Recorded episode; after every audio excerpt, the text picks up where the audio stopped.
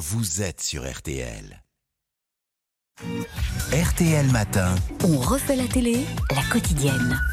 8h43, Isabelle Morini-Bosque, la musique. Alors bon, c'est la troupe euh, de Monsieur Gérard, c'est à chaque fois un bordel sans nom. Il me parle, Euh, il me parle, je réponds. On hein. parler simplement. Alors, euh, les- c'est les vacances. On peut donc particulièrement apprécier les films Astérix et Obélix contre César, ça c'est sur la une. Bien. Le livre de la jungle, version 2016 sur W9. Bien. Ou même Patron Incognito avec le patron de MDA Discount sur la 6. Très bien. Voilà. Oui, Michel Vieira, 200 points de vente en France. Mais l'événement télé du jour bah, est ailleurs et double, avec deux séries qui permettent de prendre l'air où on manque pas d'air. Et sur Canal+, dans les grands espaces américains, et sur France 2, dans une île au large de la Bretagne. Bon, on commence par Canal et les grands espaces, non?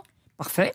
Alors ça s'appelle Django, c'est 10 fois 52 minutes. C'est un western racontant en 1872 l'histoire d'un solitaire revenant au, Te- au Texas, sept ans après le massacre de sa famille. Son but, retrouver sa fille supposée vivante, donc désormais adolescente. Je l'ai visionné en anglais, alors je vous passe euh, donc seulement le début pour l'atmosphère, hein, j'allais pas le doubler moi-même. hein. On lui dit d'où viens-tu étranger? Il répond il y a sept ans on a massacré ma famille, atmosphère.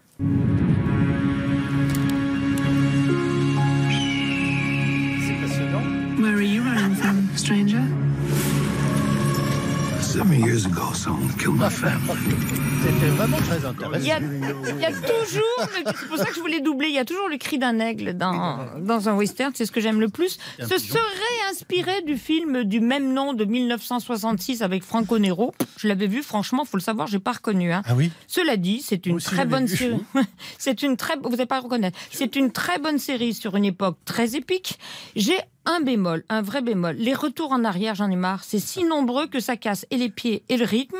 Parce que franchement, les flashbacks, l'excès de flashbacks et de musique, c'est une vraie plaie. Oui, On y va avec des. n'ont pas la moindre idée, donc euh, voilà. Voilà, on y va avec des gros sabots. En même temps, les sabots dans un western avec des chevaux, il y a une logique. Alors, le western, c'est tendance. Il y a par exemple Yellowstone avec Kevin Costner, ou bientôt The English avec Emily Blunt en aristocrate voyageant dans le Grand Ouest en compagnie d'un Amérindien en 1890. On en reparlera le moment venu. Ça, j'ai bien aimé beaucoup. Alors, il y a l'île prisonnière sur France 2. Oui, dès le départ, on est dans l'ambiance, alors que six personnes prennent la navette pour rejoindre l'île isolée de Pénic, inaccessible aux touristes. De Sur Pénic, Pénic. pendant ce temps-là, oui, Pénic, à ne pas confondre.